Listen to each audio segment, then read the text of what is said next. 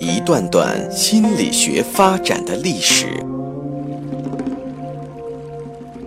一个个或有趣、生动的故事，向大家展示人类行为、情绪的原因，最终理解我们自己，认识自己。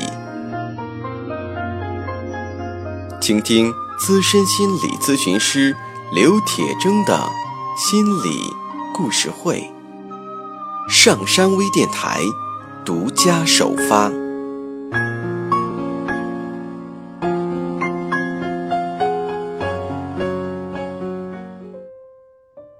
你好，我是心理咨询师刘铁铮，欢迎收听今天的心理故事会。今天。我们将继续跟随艾琳·萨克斯教授，走上他的穿越疯狂的旅程。一九八一年，在艾琳到牛津大学四年之后，在他的心理治疗师琼斯夫人为他治疗两年之后，他终于拿到了硕士学位，并且论文评审委员会认为他的论文的质量。达到了博士论文的质量。艾琳为自己所取得的成就感到无比的自豪，同时她知道，琼斯夫人在她所取得的成绩中功不可没。于是，艾琳经过思考，决定再留在英国一年，继续接受琼斯夫人的治疗。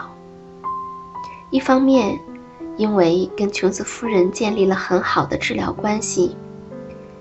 另一方面，英国的心理治疗费用也远远低于美国的。于是，他选择原地不动，和占位了解他、了解他的过去，并赢得了他信任的治疗师继续待在一起。虽然他已经不在牛津读书了。但他还是经常到那里去听讲座。这个时候，他不打算继续学习哲学了，倒是越来越被心理学和法学所吸引。虽然他不得不搬出牛津大学的宿舍，但他在附近租住的房子非常合他的心意。房子温暖而舒适，女主人詹妮特和她的小女儿非常友好。特别是可爱的金发小女孩丽薇，让艾琳的每一天都充满了快乐。这个居住环境为他创造了一个既有助于思考，又有助于疗养的环境。詹妮特非常善解人意。当艾琳紧张地跟她说有关自己的一些事情时，詹妮特表现得很理解艾琳。特别宝贵的是。在他的回应中不带有任何的评判。艾琳除了去琼斯夫人那里做治疗、看书、跟詹妮特聊天儿，再就是跟小女孩丽薇玩耍。这虽然让她很开心，但过多的空闲时间也会让她感到不安。她决定为别人做一些事。由于她作为精神病人住过院，她相信。自己比医院里的大部分工作人员都更能理解精神病人在医院的感受，因此，他申请到牛津大学的另外一所精神病院去当志愿者，并被录用。艾琳常常与病人们静静的聊天儿，为病人们做一些他力所能及的事情，帮助他们减轻一点负担。有一天。一位病人在没有任何刺激的情况下，突然间扑的扑到了另外一位病人身上，同时疯狂的尖叫。医院的工作人员和其他的病人一起将他拉起来，然后把他带到另外一个地方，让他坐下来冷静一会儿。大约一个小时以后，进来一位医生，坐在他的旁边，轻轻地告诉他说。他的行为是不对的，以后不能再出现这种情况了。对于病人的行为，没有进行惩罚，没有严阵以待的健壮的护理人员准备对他采取什么措施，也没有对他进行身体限制，没有对他进行束缚，没有用皮带将他绑在床上或椅子上。事实上，英国的医院跟美国的医院相比，极少使用任何束缚器具。对于病人闯下的祸，几乎不会出现任何严重的惩罚，最多不过是简单的、有人情味儿的明确应应对。所传达的基本信息是纠正病人不恰当的行为，而不是病人的精神错乱。对于艾琳来说，多年的埋头读书和与外界隔离之后，在医院的工作让他感到很充实。并且获得了极大的满足感。但是，即使如此，精神错乱依然还是会困扰着艾琳。在经过思考之后，艾琳申请了耶鲁的法学院，她通过了考试，并被录取。分离对于艾琳而言一向都很困难。在离开英国回美国前，面对即将到来的。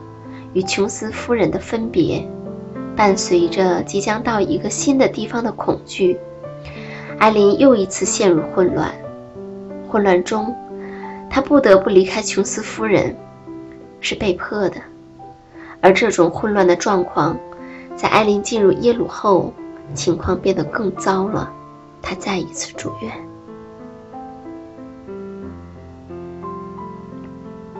而在耶鲁。就不像在牛津时那么幸运了。他必须要住在医院里，接受治疗，必须吃药。他在琼斯夫人那里接受精神分析时，可以把自己哪怕最混乱、最可怕的想法说出来，但在耶鲁精神病学研究所不行。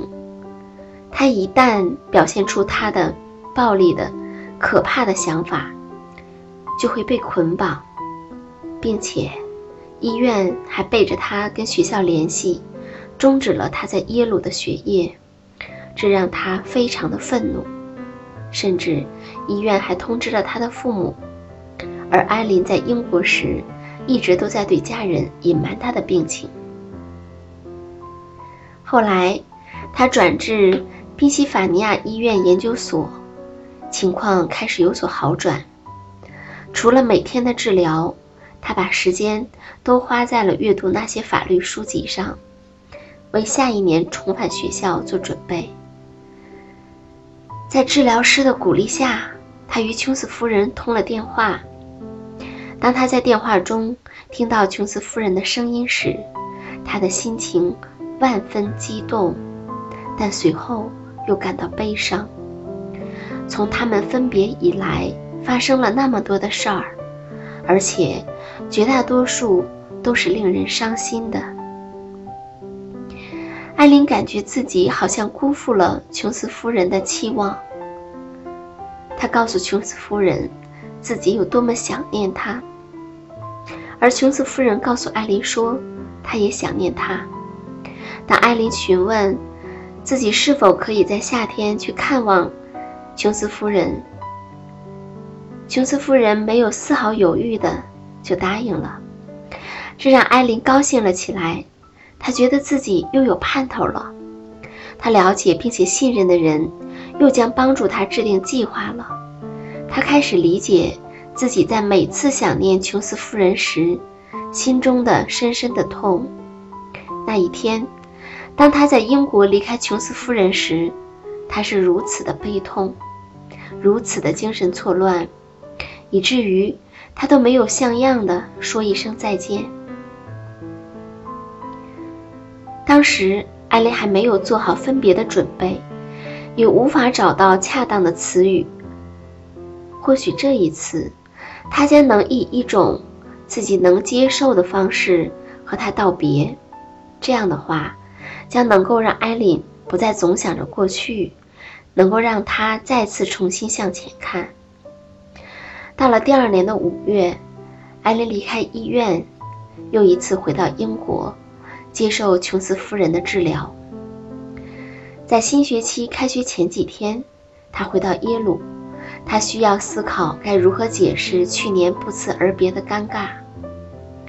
为了保护精神疾病的隐私，他编了一个故事，说他在离校这一段时间里，认真的思考了法学院是否真的适合自己。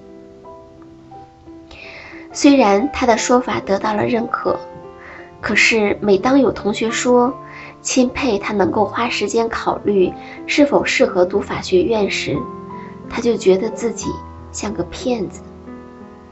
在一个秘密上堆砌谎言，不是一件令人感觉良好的事儿，但为了保护自己的隐私，也是有代价的。他愿意付出代价。多年的磨练使他学会了尽可能地掩饰自己的症状，他变得善于让自己的言谈举止显得正常，即使他的感觉未必如此。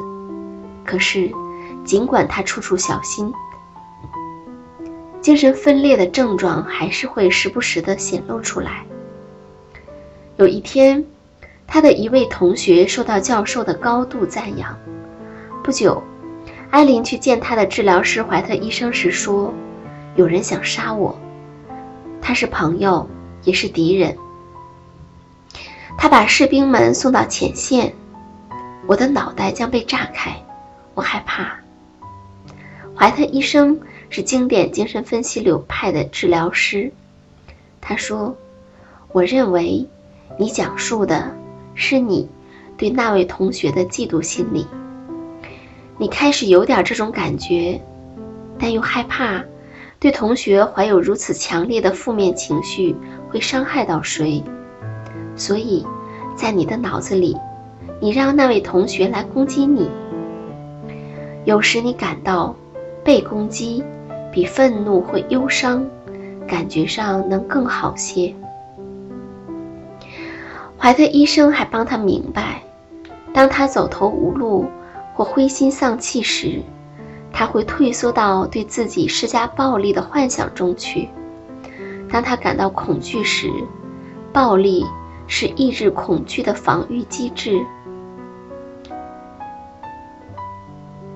同时，他告诉艾琳，在这里你是安全的。就这样，他回到现实世界中。把暴力的念头和可怕的幻觉塞进衣柜里，用全力抵住衣柜的门。他下决心不再浪费更多的时间，不再迷失自己。可就在这时，他的教授给他们布置了一个作业。作业完成时，教授给艾琳的评语是三个字：还不错。对于艾琳来说，她当时无论如何也不知道，这已经是教授给的很高的评语了。一些同学被要求重新做这个作业，但对于艾琳而言，那三个字意味着她做的不够好。他无法允许自己做的不够好。从小，他都要做到最好。于是，他又一次崩溃了。他仿佛在暴风雨中艰难航行。幸运的是，他总能一次又一次的从险境中脱离。在秋季的一天，他在学校食堂里与一位研究生一年级学生斯蒂夫开始了第一次交谈。那天晚上的谈话随意。并且愉快。自此，他们开始了那种一辈子都有说不完的话题的友谊。对于艾琳而言，从交谈中能够得到安慰和认可，就等于在你最需要的时候，有人伸出了强有力的手，让你抓住。艾琳不知道自己为什么决定告诉史蒂夫有关自己的真实情况。他也不知道为什么觉得他是可以信赖的，但从第一次谈话时起，艾琳就坚信，这个人会成为他的好朋友，成为他生命中一股推动他向上的力量。他一想到这种可能，就意识到自己多么想要拥有这份友情。可是，他的透露实情，让他看到自己的全部，否则，他们没有办法保持真正的友谊。虽然每天艾琳要做的就是伪装自己，但他知道，在史蒂夫面前，他不能伪装。就这样，在一个飘雨的。星期天的下午，艾琳讲述了她的病史。除了医生和心理治疗师外，这是他第一次对其他人透露他的病情。